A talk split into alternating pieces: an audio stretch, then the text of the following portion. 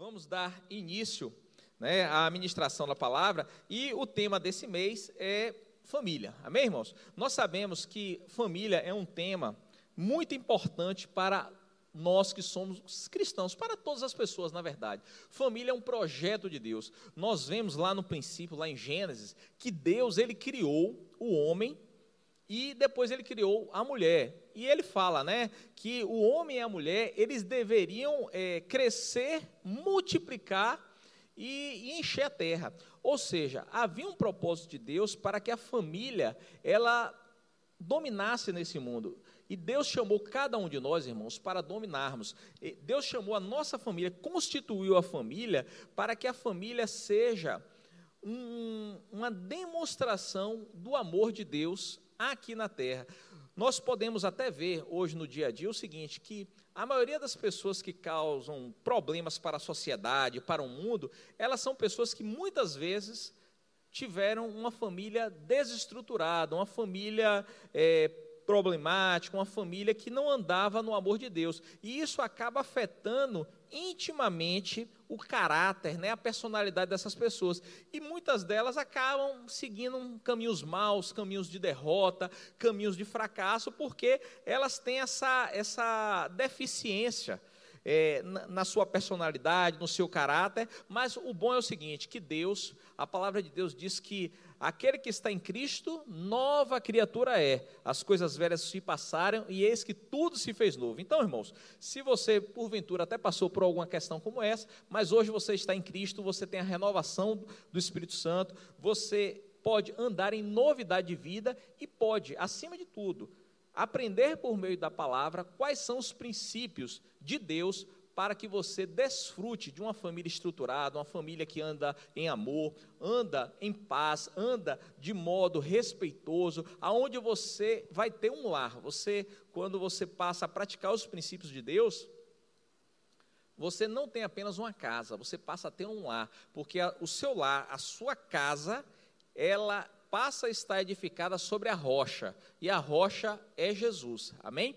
Então vamos lá é, falar de alguns princípios aqui que são fundamentais para o sucesso, para que a família ela possa desfrutar de tudo aquilo que Deus planejou para a vida dela. Eu peguei um, um estudo, irmãos, é, do livro até do, do irmão Kenneth Reagan, que é o livro Casamento, Divórcio e Novo Casamento. Esse livro é um livro muito bom, eu até recomendo que você adquira ele na livraria da nossa igreja, tá bom? Esse é um livro que ele é uma sabedoria muito grande que Deus deu ao, ao reverendo, né, ao irmão Kenneth Reagan, e ele toca sobre vários assuntos, e para simplificar aqui, eu vou abordar quatro pilares, quatro áreas que ele colocou como principais áreas que são, digamos assim, são pontos é, é, sensíveis na vida familiar. O primeiro deles é religião, o segundo é sexo, o terceiro é dinheiro e o quarto é filhos. Eu vou fazer uma abordagem aqui, obviamente não dá para esgotar esse assunto, vai ser uma abordagem mais é, pontual, mas eu tenho certeza que Deus ele vai falar com o coração de cada um de nós aqui nessa, nessa noite, amém? O primeiro ponto, irmãos, que eu gostaria de abordar é em relação a, ao ponto religião. O que é que o, o irmão Reagan fala nesse livro sobre religião? ele, ele aborda alguns aspectos que, quando nós cristãos, principalmente o cristão que é solteiro, que ainda não casou, ele deve, é, antes de seguir para o casamento, ele deve avaliar esses quatro pontos e conversar com o seu pretendente ou a sua pretendente acerca desses quatro pilares, né? Religião, sexo, dinheiro e filhos, para ver se justamente essas pessoas elas se encaixam, se elas têm a mesma afinidade, se elas têm o mesmo propósito. O primeiro ponto, religião, ele fala, ele dá alguns exemplos e que são fundamentados, obviamente, na palavra de Deus. Por exemplo, um, um rapaz ou uma moça cristão, eles não podem se unir, obviamente, com alguém que não é cristão. Isso é, isso é óbvio. Imagine um rapaz, uma moça, vou, vou colocar, uma moça que é cristã, serve a Deus, ela toma a decisão de casar com um rapaz que ainda não conhece os princípios da palavra. Com certeza, ela não vai ser plena no casamento. E a própria palavra de Deus fala o seguinte, lá em 2 Coríntios 6,14: Não se ponham em julgo desigual com os descrentes, pois que, se, pois, que sociedade pode haver entre a justiça e a iniquidade, ou que comunhão existe entre a luz e as trevas. Não, não há, não há. Tem uma outra tradução que fala ainda mais objetiva. Ela fala assim, de um modo mais objetivo. Ela fala assim: vocês não devem unir-se com aqueles que não creem em Cristo, pois se vocês se unissem, formariam uma junta desigual. Não pode existir qualquer relação entre a justiça e a maldade. Não há nada em comum entre a luz e a escuridão. Amém? Ou seja, irmãos, se você é, ainda é solteiro, tanto faz se você é jovem ou se você já é mais maduro, né? Às vezes tem pessoas que é, vieram de um outro relacionamento, são divorciadas, até viúvas. Irmão, a palavra de Deus diz que nós podemos né, nos casar, mas como? No Senhor. Então, se você é solteiro, se você é divorciado, se você está em busca de uma outra pessoa, irmãos, acerte, não erre mais não. Acerte naquilo que Deus tem para a sua vida. Busque a Deus para que Deus mostre a pessoa certa, para que você possa se unir. E a pessoa, meu irmão, é um cristão. Você não deve buscar, ah, não, mas irmão, mas ele é uma pessoa tão boa, uma pessoa de caráter, uma pessoa tão ética. É, e de vez em quando ele vai até para a igreja. Irmão, não cai nessa cilada, não. A Bíblia fala que nós devemos nos casar no Senhor. A Bíblia fala que não há união né, entre a justiça e a iniquidade. Não há união entre a luz e as trevas. Então, não perca a sua bênção por causa disso. Amém? Um outro ponto que eu queria falar também sobre essa vida conjugal é o seguinte: é em relação àquela pessoa que já é casada, ela aceitou Jesus, mas ela, é, quando ela aceitou Jesus, ela já era casada, mas eventualmente o cônjuge dela não é cristão. Aí o que é que você vai me dizer? E aí, irmão Carlos, eu casei, mas quando eu casei eu ainda não conhecia Jesus, e a pessoa ainda não aceitou Jesus, o que é que eu faço? Separo? Não, peraí, vamos lá, vamos devagar para a gente não né, atropelar. Irmão, Nesse caso, a palavra de Deus fala o seguinte, ela é muito clara lá em 1 Coríntios 7, do 12 ao 13, você pode ir pegando sua Bíblia, acompanhando aquilo que eu tenho falado, tá bom?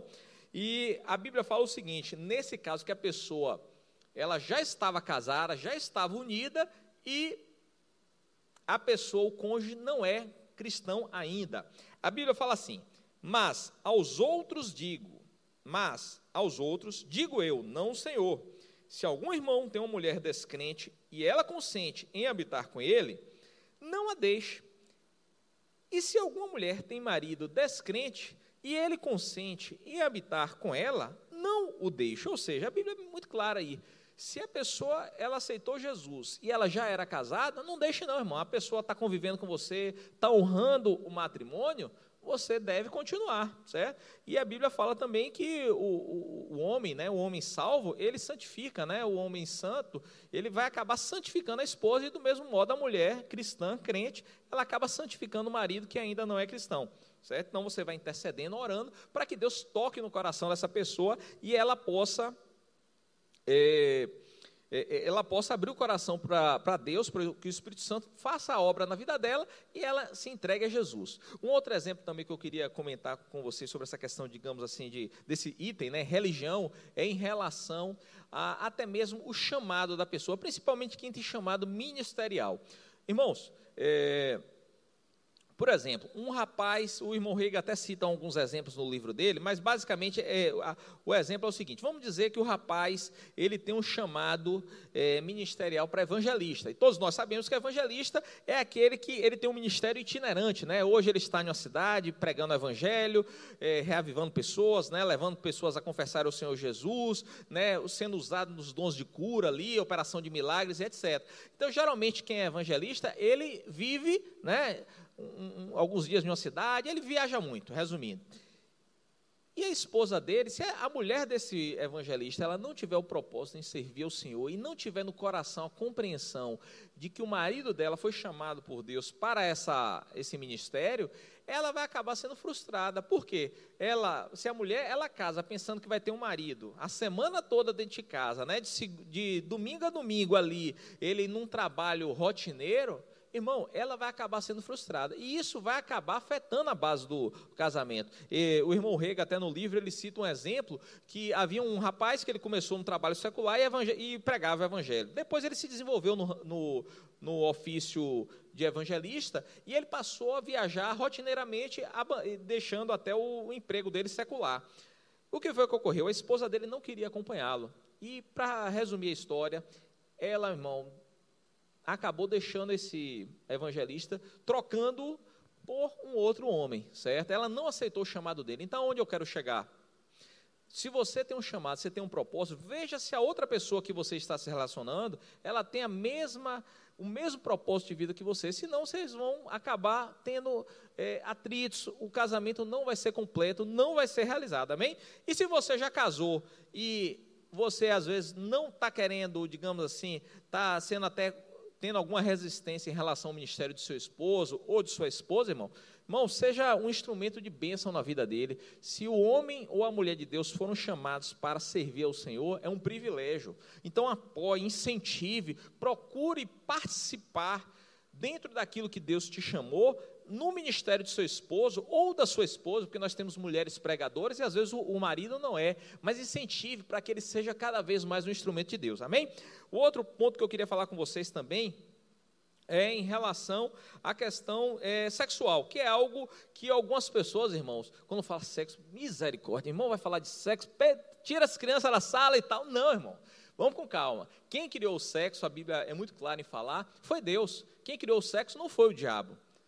Tanto é que quem criou o ser humano? Foi Deus, né? Criou o homem, criou a mulher. E o homem e a mulher têm os órgãos genitais de homem e órgãos genitais de mulher. Então foi Deus que criou o sexo. Tanto é que a, a Bíblia fala o seguinte, é, lá em Gênesis 1, 28, para você não pensar que eu estou falando, né? Heresia. Olha o que a palavra de Deus fala. Gênesis 1, 28. E Deus os abençoou, e Deus lhes disse: frutificai e multiplicai-vos e enchei a terra. Tem outra tradução que fala assim: E Deus os abençoou com essas palavras: Tenham muitos filhos, multipliquem-se, multipliquem-se, encham a terra e tenham domínio sobre ela. Como é que você vai ter filho, irmão? É só na oração, não é, né? É só pegando na mão, não é. Então, irmão, a relação do casal, a relação eh, sexual é algo muito importante no casamento nós é, temos conhecimento tanto pela experiência, como também pelos relatos né, de outros homens de Deus, que essa área, ela se for negligenciada, ela vai acabar impactando, meu irmão, no casamento, na relação do casal, porque Deus, quando Ele uniu o homem e a mulher, né, a Bíblia até fala que, Deus, é, que deixará o homem, seu pai e sua mãe, e os dois serão uma só carne. Irmão, irmãos, Deus, Ele fez o sexo para que o casal ele possa se realizar, se satisfazer, sim. Não é nada é, é, contrário à palavra, não. Tem até alguns irmãos que um pensamento um tanto religioso, às vezes pensam assim, meu Deus, é, esse negócio de, de, né, a intimidade do casal é algo, é, é, digamos, da carne e etc. Realmente é algo da carne, mas foi algo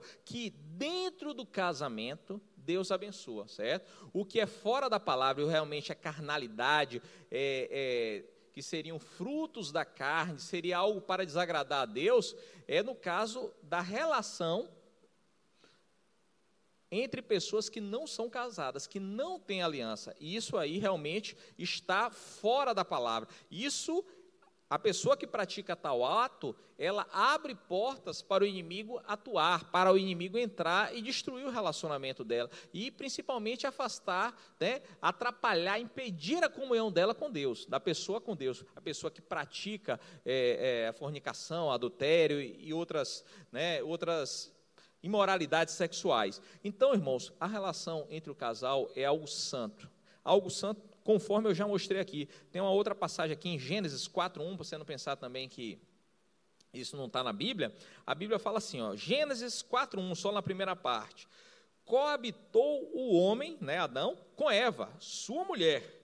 Esta concebeu e deu a luz a Caim. Como é que ela deu a luz, concebeu e deu a luz a Caim, irmãos? Obviamente, eles tendo a intimidade no casamento, que é algo de Deus, que é algo é, saudável. Né? A vida sexual saudável é uma bênção de Deus, é algo que Deus preparou para que o casal ele possa renovar a cada dia a aliança que eles fizeram né, diante de Deus, certo? O, o, ato, ele é uma consumação dessa aliança. E o homem e a mulher, eles têm que dar a devida atenção a esse assunto.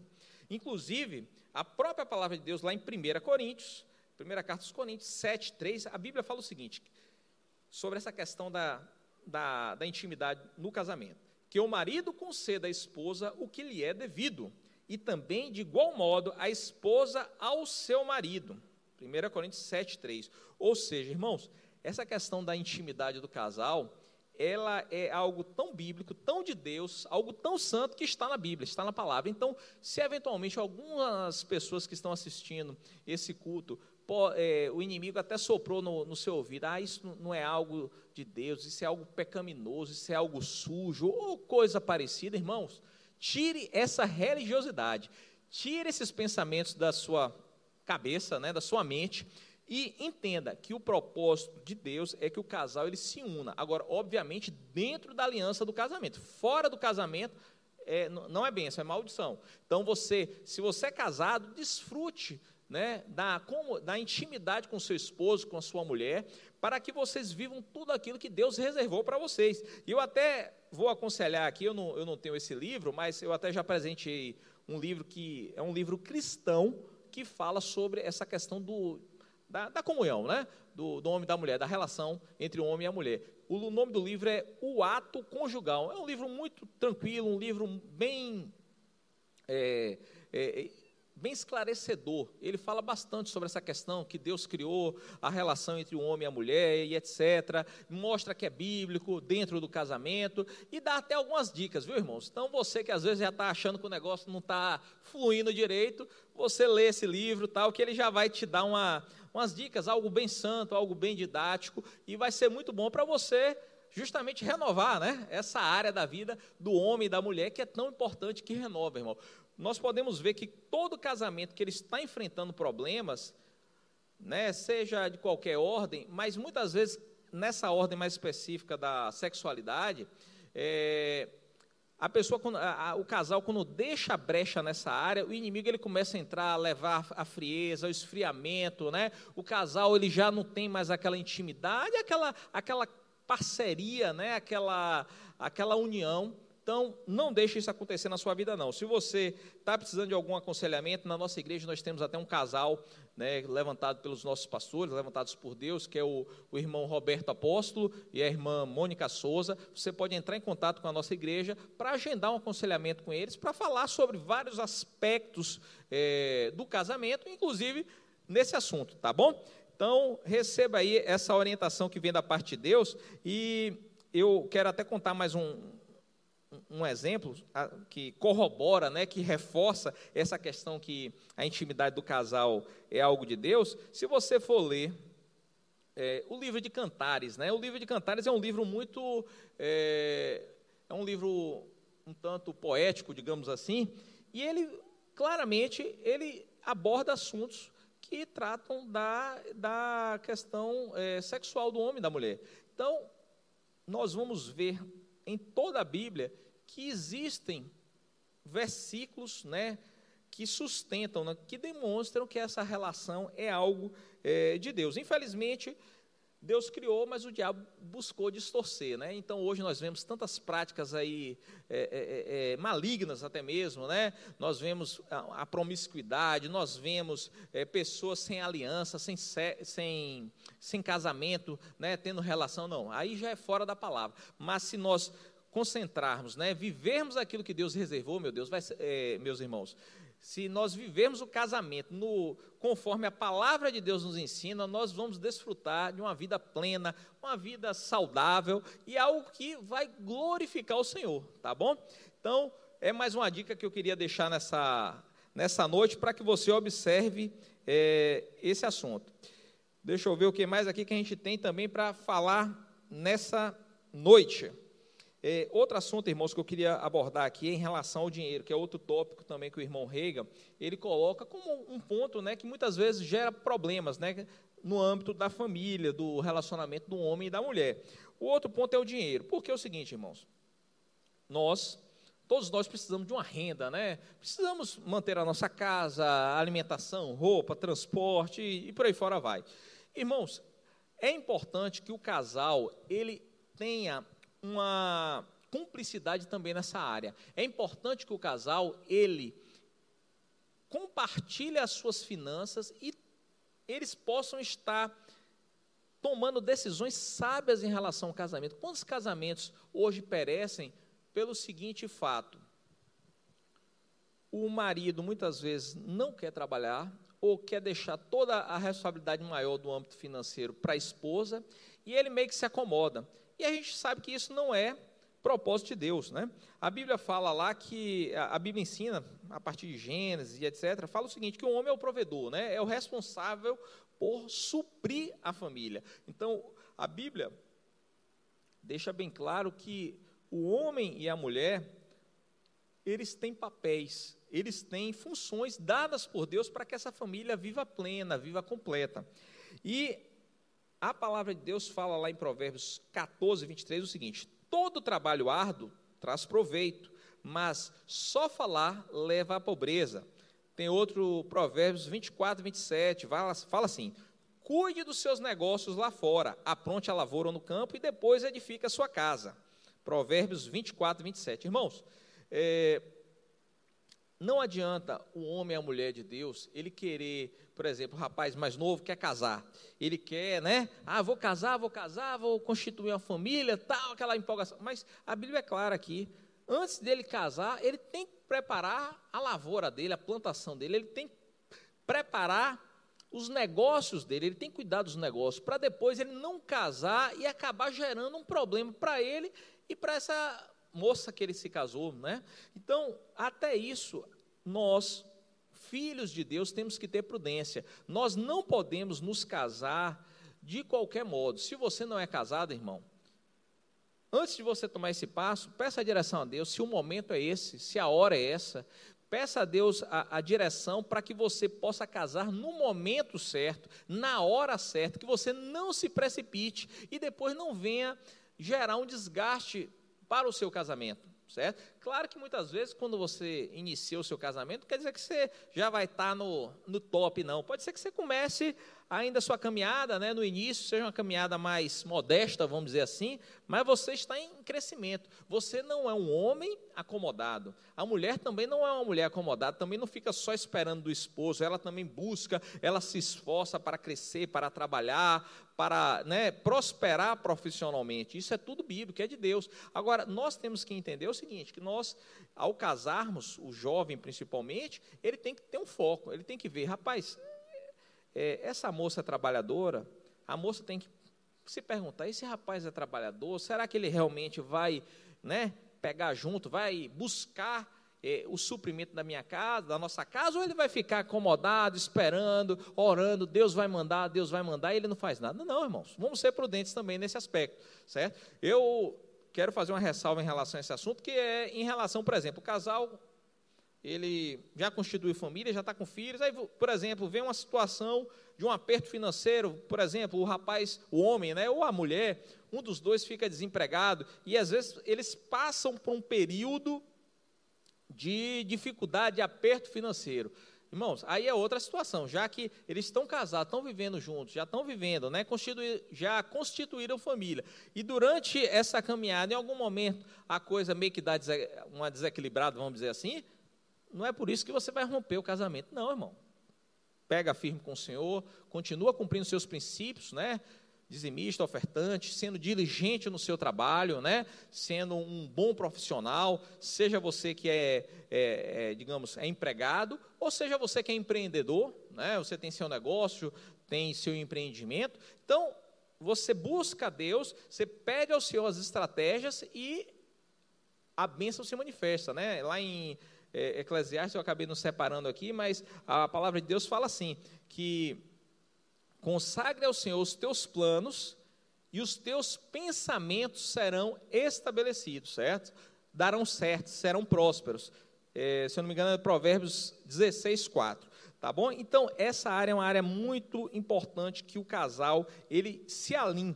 Não, não faça, não queira viver aquilo que você não, não tem condições de viver no momento. Se você tem o desejo de viver um padrão de vida, irmão, é, maior, busque ao Senhor, trabalhe, se esforce, né? Como eu acabei de falar, peça ao Senhor, consagre a Deus, e com certeza, quando nós consagramos a nossa vida a Deus, os nossos planos, o nosso trabalho, Deus ele vai nos prosperando.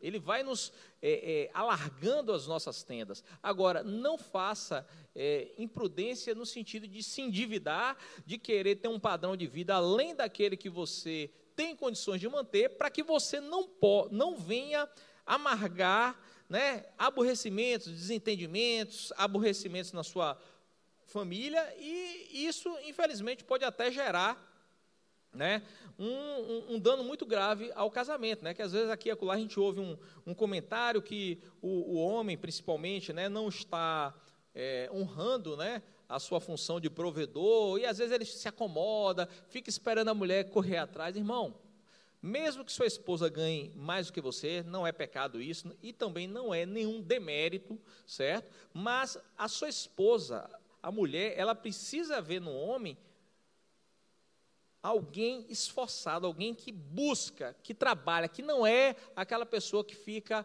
parada esperando cair do céu, não. Ele pode, ser até que sua esposa ganhe mais do que você, irmão, mas ela vê que você é um homem trabalhador. Ela vê que você é um homem esforçado, que você tem buscado a Deus e que você luta pela sua família, né? Que você se esforça para manter a sua família. Amém? Outro ponto que eu gostaria também de abordar aqui com vocês é em relação à criação dos filhos. A palavra de Deus, lá em Provérbios 22, 6, fala assim: Ensine a criança no caminho em que deve andar, e ainda quando for velho, não se desviará dele. Irmãos, criação de filhos também é algo muito importante na, no relacionamento, na família, né? É, os nossos filhos, eles sempre vão é, refletir, demonstrar aquilo que eles aprendem dentro de casa. Claro que existe algo que a Bíblia também fala, que é a estutícia da criança, né? a tolice. Mesmo que você ensine, tem algumas coisinhas que de vez em quando a criança sai da linha, você tem que corrigi-la, você tem que orientá-la, discipliná-la, para que ela vá amadurecendo. Mas, vou dar um exemplo para demonstrar melhor o que eu estou querendo dizer. Por exemplo, um, um, uma família que é, por exemplo, desestruturada, uma família onde o pai agride a mãe, onde o pai agride os filhos, né? espanca os filhos. Não é aquela correção bíblica para ensinar a criança, né? que a Bíblia também fala sobre estar ensinando a criança, né? corrigindo a criança com a vara. Não, eu estou falando daquela situação extrema, né? O, o, o esposo, ele espanca a, a mulher, ele agride a mulher com palavras, né? Com insultos, com maus tratos, ele acaba sendo realmente alguém é, é, muito pernicioso ali para a família. Infelizmente, esse homem que faz isso, ele vai acabar imprimindo em seus filhos uma marca muito ruim, um, é, uma personalidade muito ruim. E essa criança, se ela não for transformada né, pelo, pela palavra de Deus, ela vai acabar levando toda essa bagagem negativa para a sua família quando ela for adulta.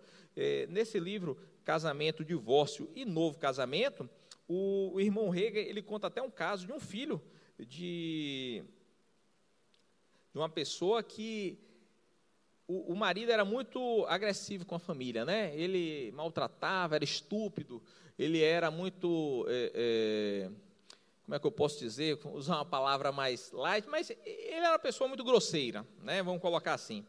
E o que ocorreu? O, o reverendo Kenneth Reagan foi, falou com essa pessoa e orientou ele, rapaz, não seja assim, seus filhos, se você continuar assim, seus filhos vão, vão aprender um mau exemplo, e etc, etc. Irmão, não deu outra. É, o irmão Reagan fala que esse rapaz, o filho desse homem, se tornou adulto, né? casou-se, e ele espancava a esposa constantemente. ele espancava tal, e a esposa ia para a casa do, dos pais dela, aí depois voltava né, para esse, esse homem. E naquela briga, para resumir, um determinado momento eles brigaram, ela foi para a casa do, dos, dos pais, e esse homem foi tentar, digamos assim, é, é, arrancar essa mulher da casa dos pais dela. E com briga, batendo e não sei o quê, e o, e o sogro dele disse: Não, você não vai levar ela daqui, etc, etc. Aquela briga toda na porta da casa. E ele disse: Eu só saio daqui com ela, porque a Bíblia diz, ainda assim da Bíblia, né? Que a mulher tem que ser submissa ao, ao homem, e aquela estupidez toda, né? O desconhecimento, ignorância da palavra. Irmão, resumindo, ele tentando arrombar a porta da casa do sogro para pegar a mulher à força. Isso foi lá nos Estados Unidos, né? O que foi que ocorreu? Infelizmente, o sogro armado, foi lá, como viu essa tentativa de, de, de brutalidade desse homem, foi lá e acabou tirando a vida do genro dele, certo? Porque por, pela, uma, pela uma brutalidade da parte dele. E esse homem que morreu foi justamente o filho né, daquela pessoa que o irmão Reagan é, conversou, que orientou. Por quê? Esse rapaz que acabou falecendo, ele teve um péssimo exemplo na sua infância, né, do seu pai maltratando a sua mãe e acabou tendo um, um destino muito, é, muito sofrido. Amém? E outro assunto que eu gostaria de abordar para vocês, esse eu vou até me deter um pouquinho, que eu acho que é algo muito importante, eu, eu acredito que até todos os assuntos que eu comentei aqui, é um dos mais é, importantes.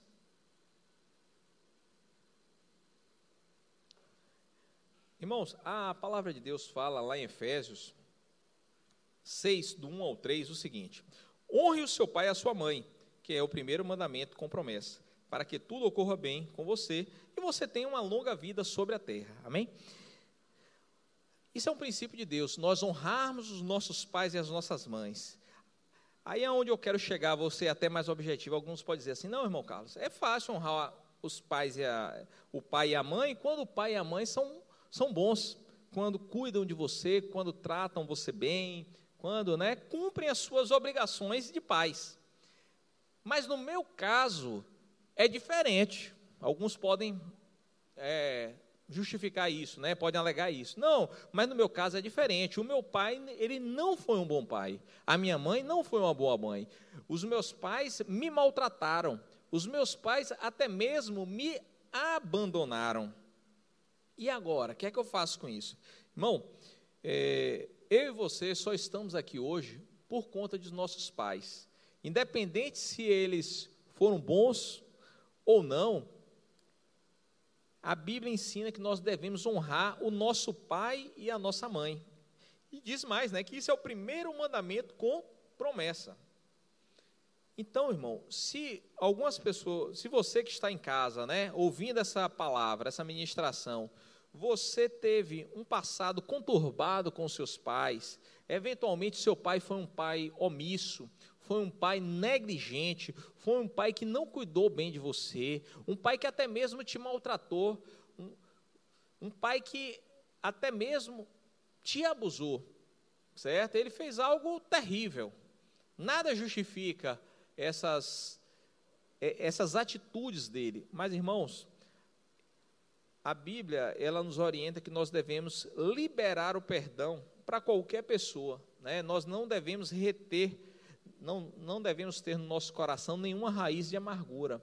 Quanto mais em relação aos nossos pais, os nossos pais terrenos, certo? Às vezes o, a moça pode dizer assim, não, irmão, mas minha mãe, ela cuidou de mim, mas ela era muito era, era, ela era muito dura comigo, ela, ela era muito exigente, ela me maltratava, ela me colocava, sei lá, para fazer as coisas, e eu ainda era muito jovem, não tive nem tempo de brincar, e etc. Irmãos, libere o perdão, libere o perdão.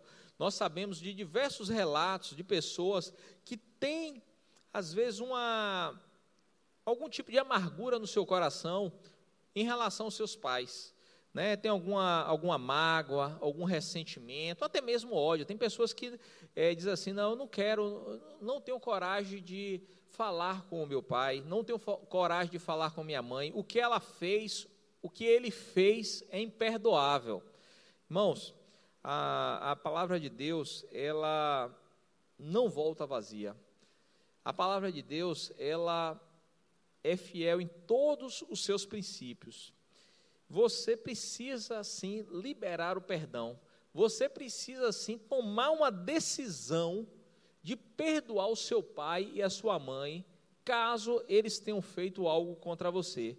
Caso seu pai tenha, por exemplo, abandonado a sua mãe e saído por aí com outras mulheres, vivendo uma vida dissoluta, uma vida de qualquer jeito, e você, por conta dessa negligência dele, você acabou sofrendo né, na sua infância, tanto do ponto de vista até material, né, uma escassez material, pela falta que o seu pai é, é, ocasionou ali na, na, família, como também pela falta emocional que ele eventualmente tenha né, trazido, porque a falta de um pai realmente ela traz uma, uma carência emocional para a criança. Então, irmão, se você passou por alguma situação dessa em relação aos seus pais,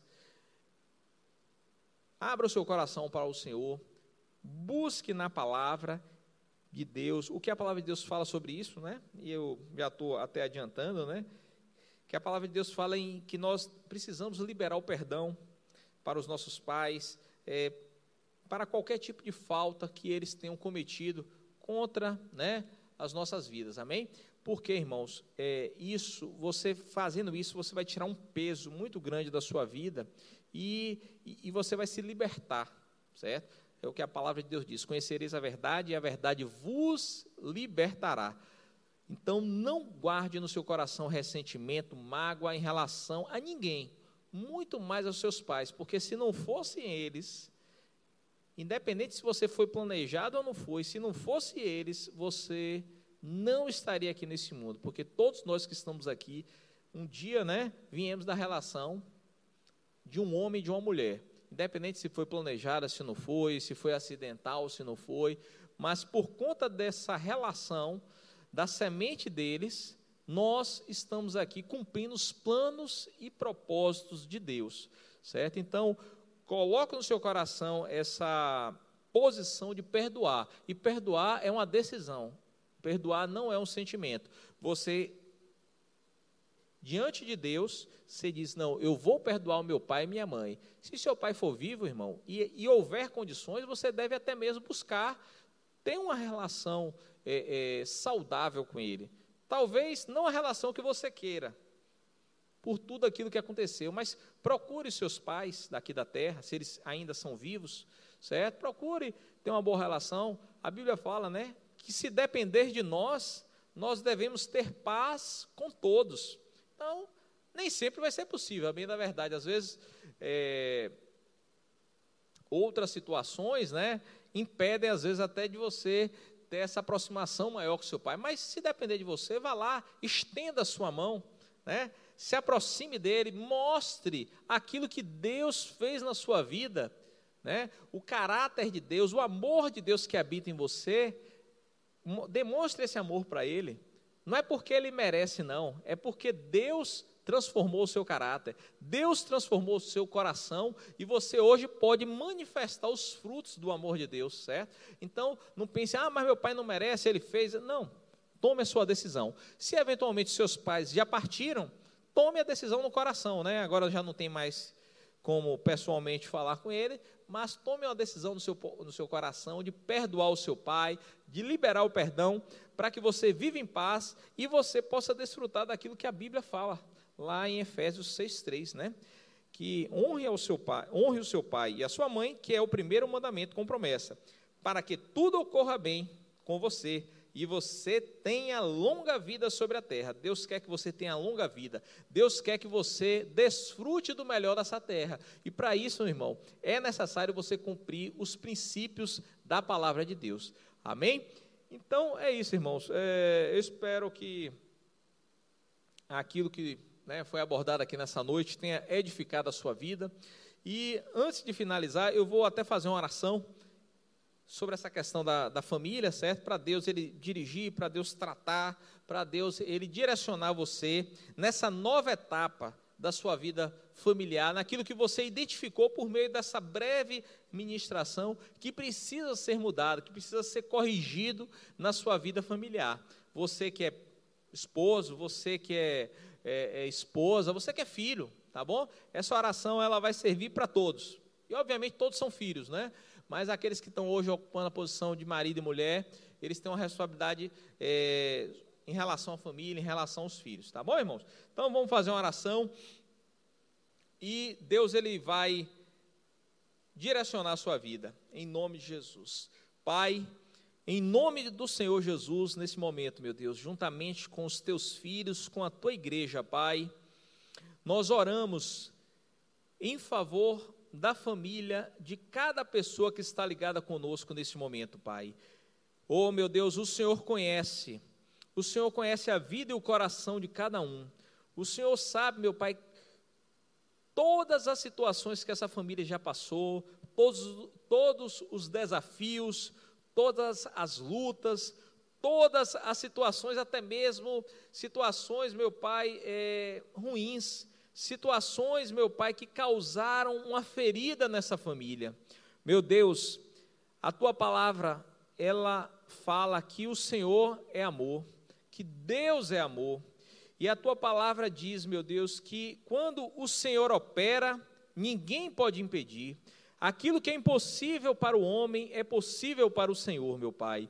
E neste momento, Pai, nós apresentamos a vida de cada pessoa para que haja, meu Pai, uma restauração do Senhor, para que, meu Pai, aquela família que está sofrendo, aquela família que está desestruturada, a família que está, meu Pai, à beira da destruição, meu Pai, que o teu poder, meu Pai, possa atuar, possa agir agora nessas pessoas, meu Pai, e transformar a vida delas em nome do Senhor Jesus, para que haja uma restauração, para que haja, meu Pai, uma mudança de vida em nome do Senhor Jesus, para que casamentos que estão destruídos, casamentos que estão à beira do divórcio, meu Pai, possam ser restaurados, para que o amor possa frutificar novamente, Pai, para que o amor que estava apagado, meu Pai, possa ser reacendido, meu Deus, em nome de Jesus, para que haja união, para que haja respeito,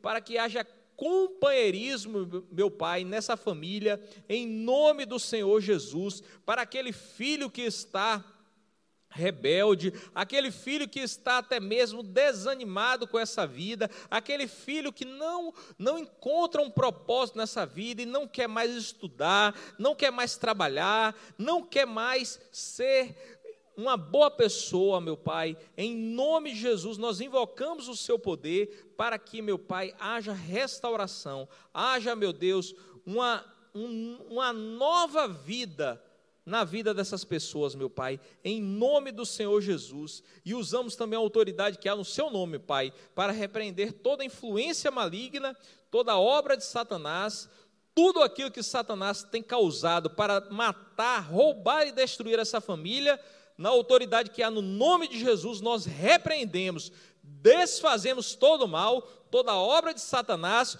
todo jugo maligno, nós decretamos, nós ordenamos, caia por terra em nome do Senhor Jesus. Oh, Pai, obrigado, meu Deus. Obrigado pela restauração do Senhor sobre a vida de cada família. Obrigado, meu Pai, porque essas famílias serão famílias fortes, serão famílias edificadas sobre a rocha, serão famílias, meu Pai, que vão viver a plenitude do Senhor aqui na terra, elas vão viver em amor, vão, vão viver em unidade, em harmonia e em respeito, Pai. Obrigado, meu Deus, pela vida de cada pessoa, de cada irmão que acompanhou essa ministração e cada um que creu e que orou juntamente conosco, Pai. Obrigado, meu Deus, porque nós sabemos que o Senhor tem para cada um de nós uma família, meu Pai, abençoada, uma família feliz, uma família que anda em paz, em amor, em harmonia, em alegria, Pai. Obrigado, meu Deus, em nome de Jesus. Amém. Amém.